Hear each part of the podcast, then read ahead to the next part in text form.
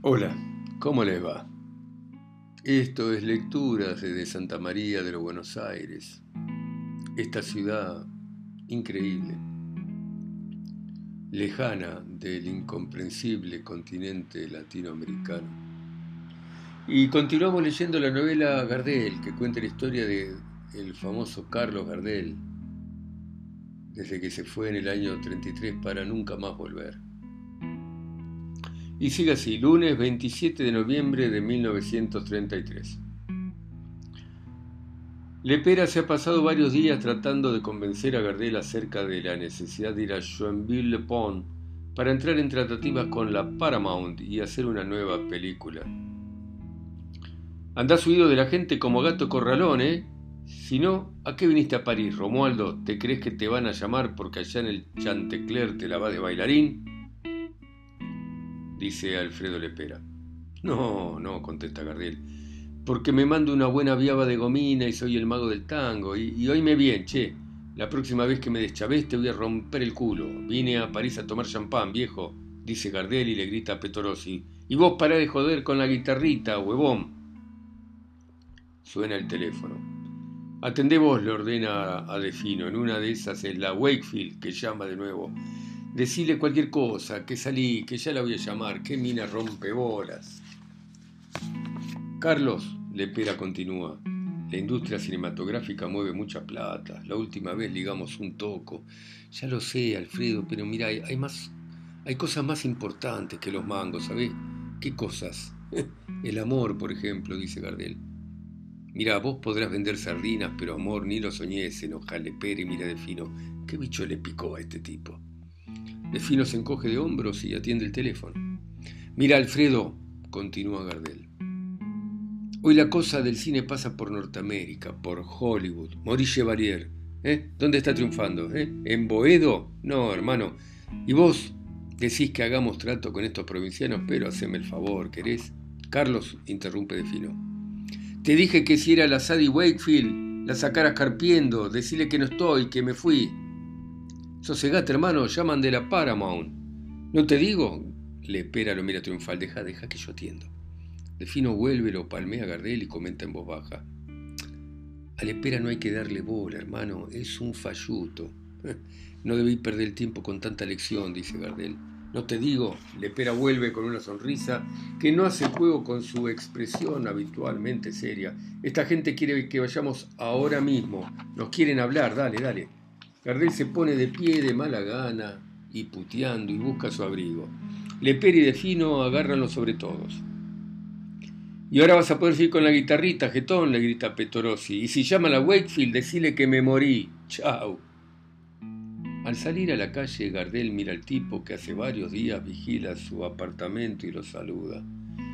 Lepera detiene un taxi y suben. El tipo cruza a separar otro vehículo y lo sigue. Cruzan calles y paseos y luego toman rumbo sudeste hacia Joinville. Al rato aparecen las instalaciones de la Paramount. Gardel observa los estudios y tinglados, donde años atrás filmó Luces de Buenos Aires, Melodía de Raval, Espérame, la casa es seria. Me cago. Eh, la meca del cine en Europa, sí, Carlos. Lepera lo interrumpe. Una Babel donde se hacen películas en todos los idiomas. ¿No es formidable, che? No, viejo, me cago en los franceses. Podrían habernos ido a buscar a casa, ¿no? El guarda levanta la barrera para que puedan ingresar. Gardel ve que un auto los venía siguiendo y que también entra. Un asistente los recibe y los conduce. Luego atraviesan corredores, salas y algunos sets de filmación hasta llegar a la oficina de Monsieur Pondard, el ejecutivo de la Paramount que los saluda es un hombre de aspecto tranquilo y traje de muy buen corte. Mm. Y ese jetra tan costoso, fungi y tarros de un color, juná bien la pilcha y después averiguamos dónde la compró. Es de Bute, che, le dice Gardela, le espera. Pondar ordena que le sirvan café. En ese momento suena el teléfono.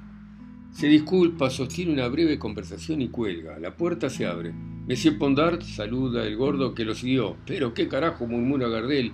Che, Urso, ¿no te cansaste de echarme nota por debajo de la puerta, Gil? Se para y lo toma de las solapas. El gordo se deja zamarrear, pero no entiende.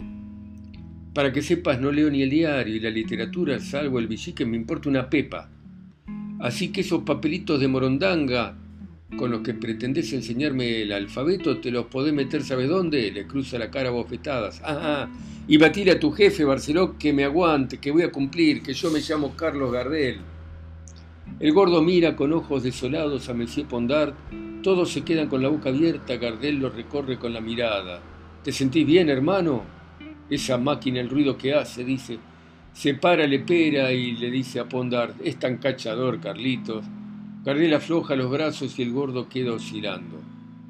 Veo que Monsieur Gardel ya conoce a mi asistente, Monsieur Croix.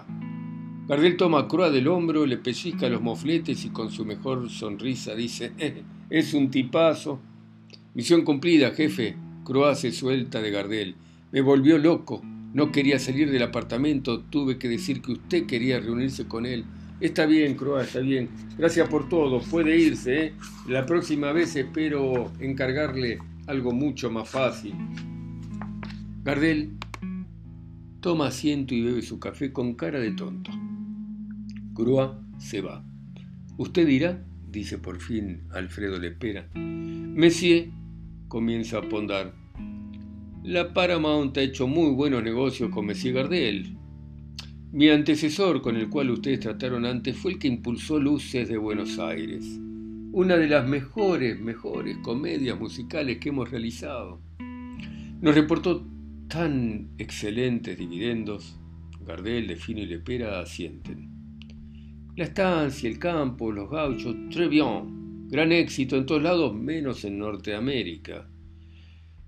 Puede haberle gustado a la gente que habla español, pero el gran público, el público americano, hace un gesto negativo. Permítame, lo interrumpe Gardel. Creo que usted no anda bien del valero. Para empezar, en enero de este año, en la revista que ustedes publican en español, aparece mi foto en la tapa. Claro que dicen que nací en Montevideo cuando todo el mundo sabe que soy de Tacuarembó. Pero no importa, no importa, dejemos eso de lado. Melodía de Raval fue un éxito. Yo sé que la casa de seria se salvó por la belleza de Imperio y que lo único que valió la pena de Espérame fue el baile de máscaras. Oui, monsieur, oui, ya lo he dicho, todos hemos ganado mucho, mucho dinero. Pero el público de habla castellana, ¿qué representa? Dibuja algo pequeño con los dedos. Poco, ¿qué va a representar? Nada. Eh, Rodolfo Valentino se exaspera Gardel con los cuatro jinetes del apocalipsis impuso lo sudamericano y las pebetas se volvieron locas. Valentino murió y se terminó la función, contesta Pondar. Tiempos viejos. Fíjese que entre las estrellas que nos enorgullecen figura Chevalier, la Dietrich, Lombard, Grant y Josh Raft. Levanta un ejemplar y se lo muestra a Gardel y a Lepera. Usted no existe. Ahuequemos el Alfredo se levanta Gardel enojado. Che Armando, despertate, lo empuja. Dejemos a esta chusma. Se ponen de pie y el francés permanece impasible. Monsieur, por favor, usted es muy sentimental. Carlos, por favor. Aguanta, hermano, le pera, le pide a Gardel. Veremos qué naipes tiene el hombre. Se sientan y el francés continúa. Oficialmente la Paramount nos anunció que por el momento no tiene intención de hacer nuevas películas con motivos hispanos. Argentinos, porteños, che, corrige Gardel. es igual, Messier. Argumentan que el mercado es chico, que los filmes no serían rentables, que Sudamérica es solo un territorio para soñadores europeos que buscan tesoros, cosas exóticas, yo que sé, monstruos en los lagos. Un lugar lleno de pobres, mi querido Gardel, sabe. Vamos muchachos, a este tipo no lo aguanto más. Para viejo que todavía no terminó, escuchemos, pide Lepera mientras Defino ronca. Monsieur Lepera es très intelligent.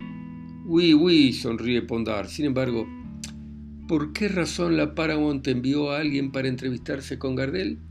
No entiendo. Lepera observa que Gardel saca una mano del bolsillo y la enciende. ¿De qué corno habla? Siga, siga, dice Gardel a Pondar. Aparentemente, la Paramount envió al señor William Hicks para iniciar conversaciones con vista a hacer nuevas películas. El tal Hicks al que tuve el honor de tratar era un viejo putañero que se había agarrado un tremendo peludo con un champán de debute, dice Gardel. No solo no me habló de la Paramount, sino que desapareció sin decir ni mu. No entiendo, dice Pondar. Lepera traduce el lunfardo de Gardel. Hicks no le dijo nada antes de desaparecer, pregunta Pondar. Lo conocí en Nueva York, el individuo no me cayó bien.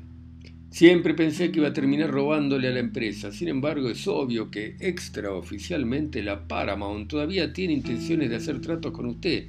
Por eso envió a Hicks.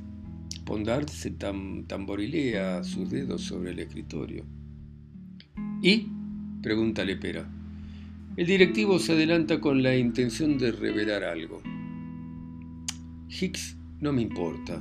Pondart hace ruido con los nudillos. Yo cumplo las órdenes que me dan. Paramount me pidió que le preguntara a Messi Gardel sobre él. A los directivos no les cae bien que los empleados de la empresa gasten los dólares de sus inversionistas. No todos los días se pierde medio millón. ¡Medio millón! Gardel pega un salto a Lepera, se le cae el sombrero y de fino se despierta de golpe. Uy, Monsieur.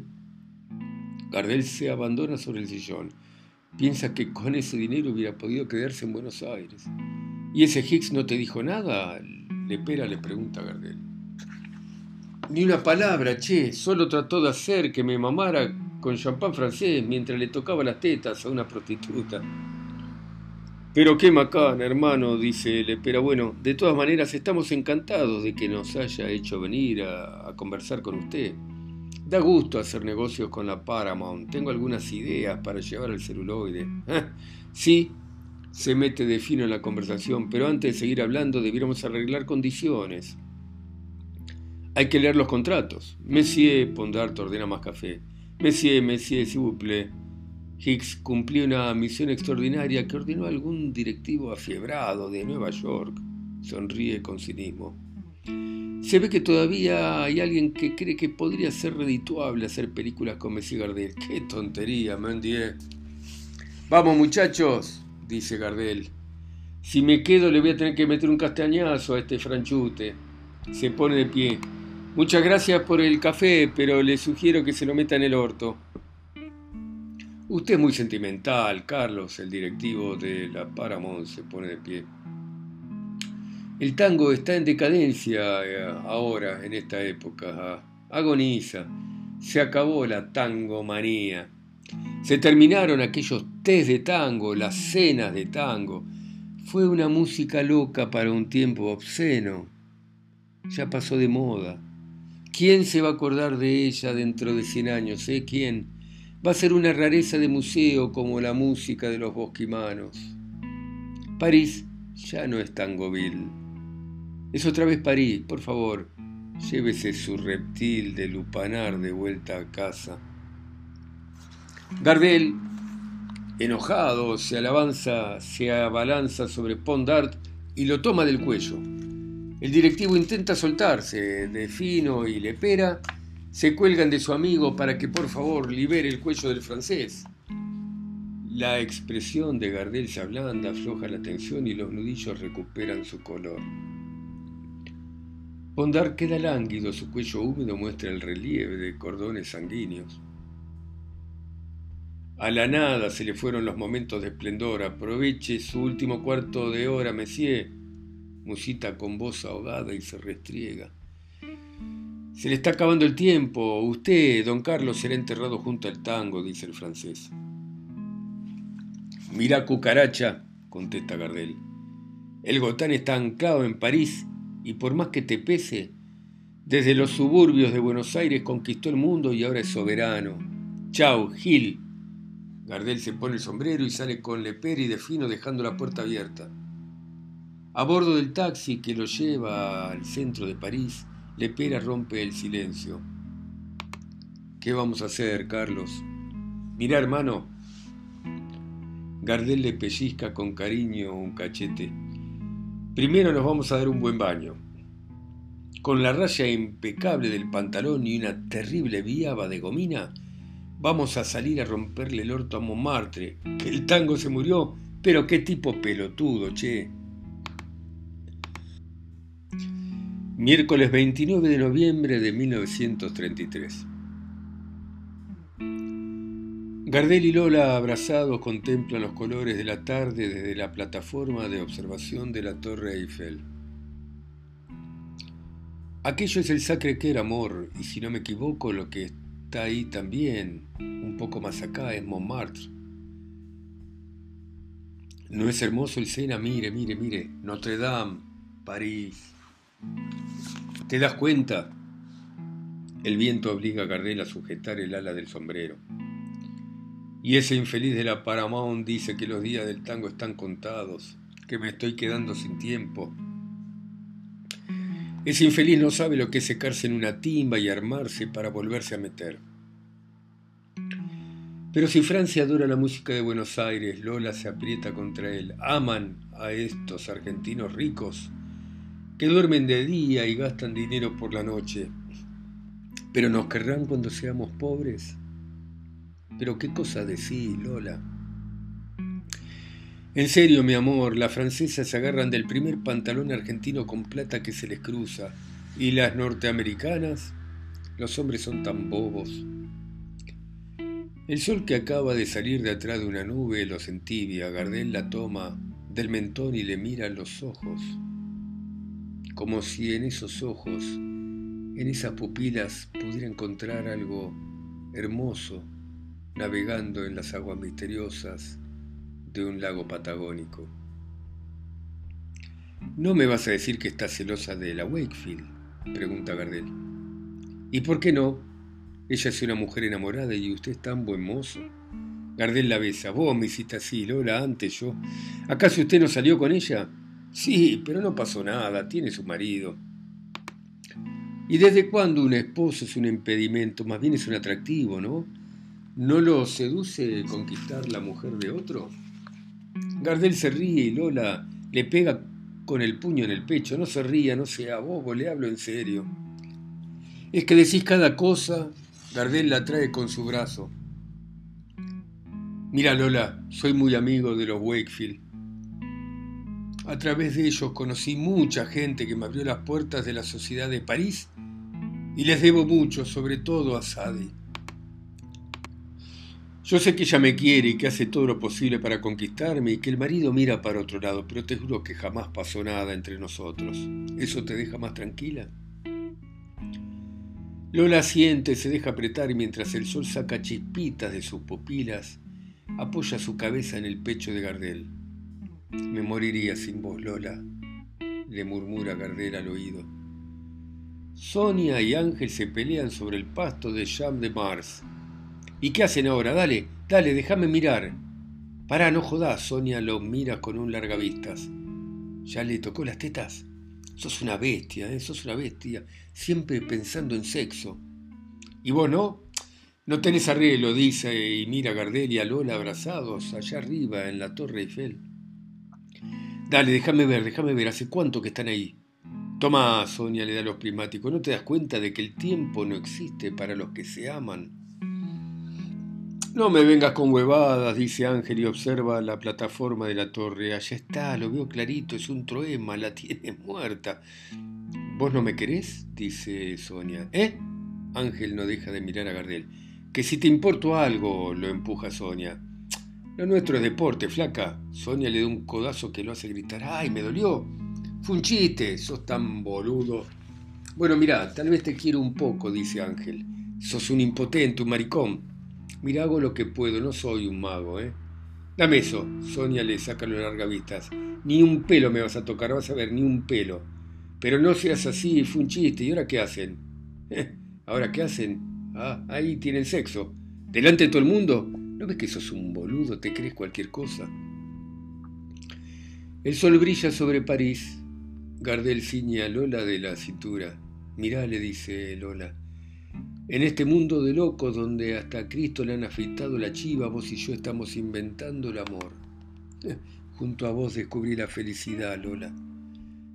Mirá si una noche me encana la muerte, mirá, mirá, mirá si no te vuelvo a ver, agrega.